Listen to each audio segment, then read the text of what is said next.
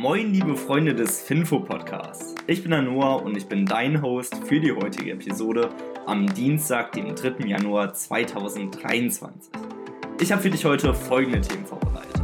Dubai streicht die 30% Steuer auf Alkohol, die Zahl der Erwerbstätigen in Deutschland steigt auf ein Rekordniveau, Krankenhäuser sind auf Finanzhilfen angewiesen, Starbucks hat den Gewerkschaftsführer illegal gekündigt und Tesla ist bereit für einen Lieferrekord.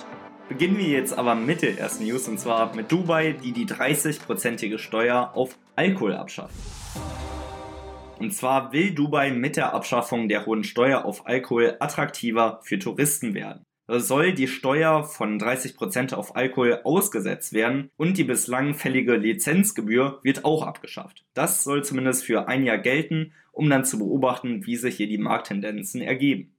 Mit der Abschaffung der 30% Steuer und den kostenlosen Alkohollizenzen soll der Kauf von Alkohol einfacher und billiger als jemals zuvor sein. Das zumindest sagt MMI und das ist einer der größten Anbieter von Alkohol in Dubai. Somit wird Alkohol nur noch von der Mehrwertsteuer in Höhe von 5% besteuert und das Ganze sollte den Tourismus in Dubai beflügeln, weil der Tourismus ist für Dubai eine wichtige Stütze. Im ersten Halbjahr von 2022 war beispielsweise ein Plus von 180 Prozent im Vergleich zum Vorjahr zu verzeichnen und auch das Bruttoinlandsprodukt von Dubai konnte letztes Jahr um 4,6 Prozent gesteigert werden.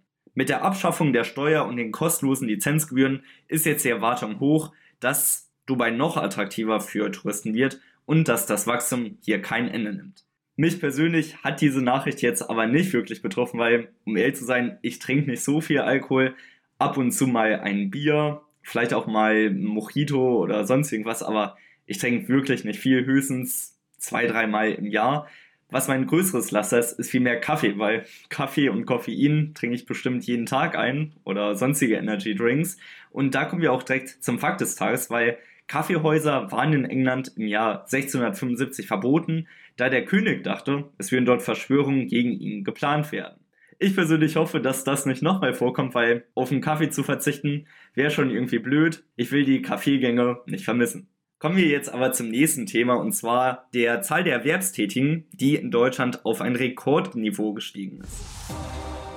Weil trotz der Energiekrise und Materialengpässen ist die Zahl der Erwerbstätigen in Deutschland vergangenes Jahr auf ein Rekordniveau gestiegen. Und zwar um 1,3 Prozent auf knapp 45,6 Millionen Leute. Und das ist ein tatsächliches Rekordniveau, weil es war noch nie so, dass so viele Leute erwerbstätig waren in Deutschland und dass das erste Mal wieder seit der deutschen Vereinigung im Jahr 1990, dass der Wert so hoch war. Somit ist der bisherige Höchststand von 45,3 Millionen im Jahr 2019 um 292.000 überschritten worden und eine Ursache für die Beschäftigungszunahme war die Zuwanderung ausländischer Arbeitskräfte und auch noch eine gesteigerte Erwerbstätigkeitsbeteiligung der inländischen Bevölkerung. Aber so wie auch schon gestern besprochen, gibt es auch das sogenannte Kriterium Regression zur Mitte. Und so sagt das Kiel-Institut für Weltwirtschaft, kurz IFW, dass die Erwerbstätigkeit in diesem Jahr den Höchstpunkt erreichen wird,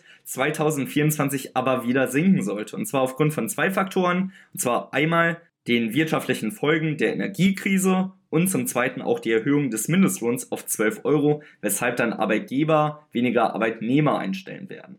Kommen wir jetzt aber zur nächsten News und zwar zu Krankenhäusern, die auf Finanzhilfen angewiesen sind.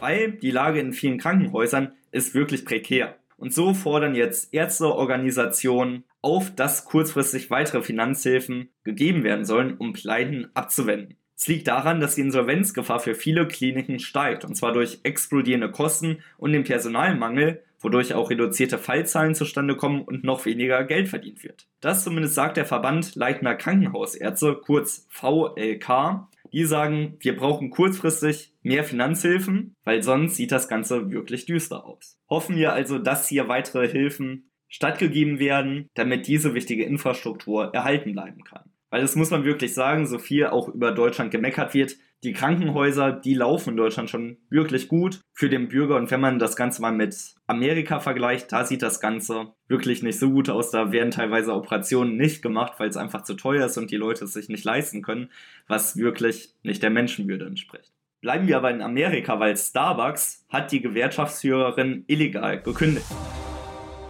Staatsanwälte des US-Arbeitsrats sind nämlich zum Schluss gekommen, dass Starbucks illegal eine New Yorker Baristerin vertrieben hat, die eine der wichtigsten Akteure der Gewerkschaftskampagnen war. So trat die Gewerkschaftsführerin Jas Brissack im September von ihrer Position zurück und behauptete, dass Starbucks sie dazu gedrängt habe, indem Planungsrichtlinien geändert worden seien und diskriminierend auf sie angewendet worden seien. Starbucks allerdings bestreitet dieses Fehlverhalten und sagen, dass die Fakten diese Behauptung nicht stützen würden. Außerdem ist Starbucks zuversichtlich, dass die Frage abgewiesen wird, wenn die Gerichtsverfahren weiter den Lauf genommen haben. Und damit kommen wir auch zur Aktie des Tages, weil das ist heute die Starbucks-Aktie. Starbucks ist die größte Kaffeehauskette der Welt. Das Unternehmen aus Seattle hat es sich zur Mission gemacht, den menschlichen Geist Tasse für Tasse zu inspirieren und zu fördern. Starbucks wurde 1971 als kleiner Kaffeeladen gegründet. Die kleine Kaffeekette fokussierte sich auf Premium-Kaffee aus der gesamten Welt. Dabei wurde die Kaffeebohne bzw. das Kaffeepulver verkauft. Bis hin zum ersten Kaffee dauerte es noch ein bisschen. 1987 wurde die Kette von Howard Schulz übernommen. Er sah Kaffee nicht als Getränk, sondern vielmehr als eine Art des Austauschs und des Beisammenseins. Und deshalb krempelte er die Starbucks-Filialen um. Aus einem Kaffeeverkäufer wurde eine Kaffeekette. Ein Ort, wo Menschen zusammenkommen können. Um weitere Stores zu eröffnen, erfolgte 1992 der IPO. Schon bald war Starbucks in jedem amerikanischen Flughafen zu finden.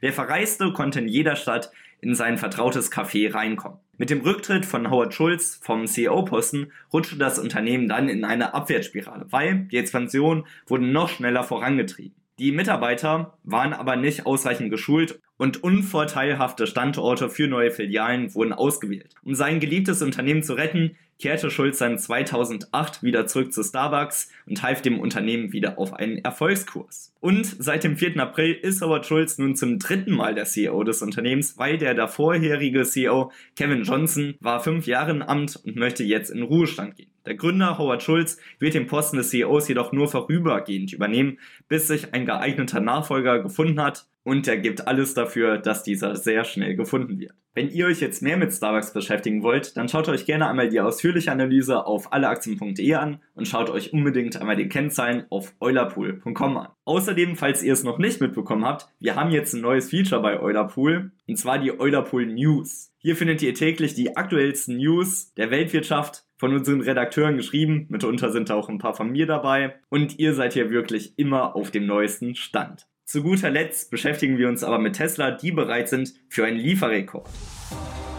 Weil Tesla wird voraussichtlich Anfang Januar die vierteljährigen Rekordlieferungszahlen bekannt geben. Aber diese werden möglicherweise nicht ausreichen, um die Investoren zufriedenzustellen eben weil der Marktführer für Elektrofahrzeuge mit Inflation, steigenden Zinssätzen und der China-Produktion Probleme hat. Und mittlerweile haben sie auch wirklich Probleme, den Bestand loszuwerden. So wurden auch Rabatte für US-Kunden ausgegeben, wenn diese Modelle 3 und Y gekauft haben. Hier gab es einen Rabatt von 7.500 US-Dollar und zusätzlich nochmal einen Coupon für 10.000 Meilen vom Supercharger. Ein Hoffnungsblick ist aber der Inflation Reduction Act, kurz IRA, der ab dem 1. Januar gilt und bis zu 7.500 US-Dollar als Bundessteuergutschrift für bestimmte elektronische Fahrzeuge bietet. Allerdings muss man sagen, dass im April Elon Musk verkündet hatte, dass 2022 mehr als 1,5 Millionen Fahrzeuge produziert werden sollen. In den ersten drei Quartalen wurden dann 929.000 und 910 Autos produziert. Das heißt, dass im letzten Quartal mehr als 570.000 Autos produziert werden mussten. Und hier ist jetzt natürlich die Frage, ob Tesla das geschafft hat. Einige Experten bezweifeln das, aber lassen wir uns einfach mal überraschen und schauen dann, wie die Ergebnisse dann tatsächlich aussehen werden. Das allerdings soll es mit der heutigen Episode des Finfo Podcasts gewesen sein. Ich hoffe, ihr hattet Spaß beim Zuhören und wir sehen uns bzw. hören uns morgen wieder. Macht's gut, ciao.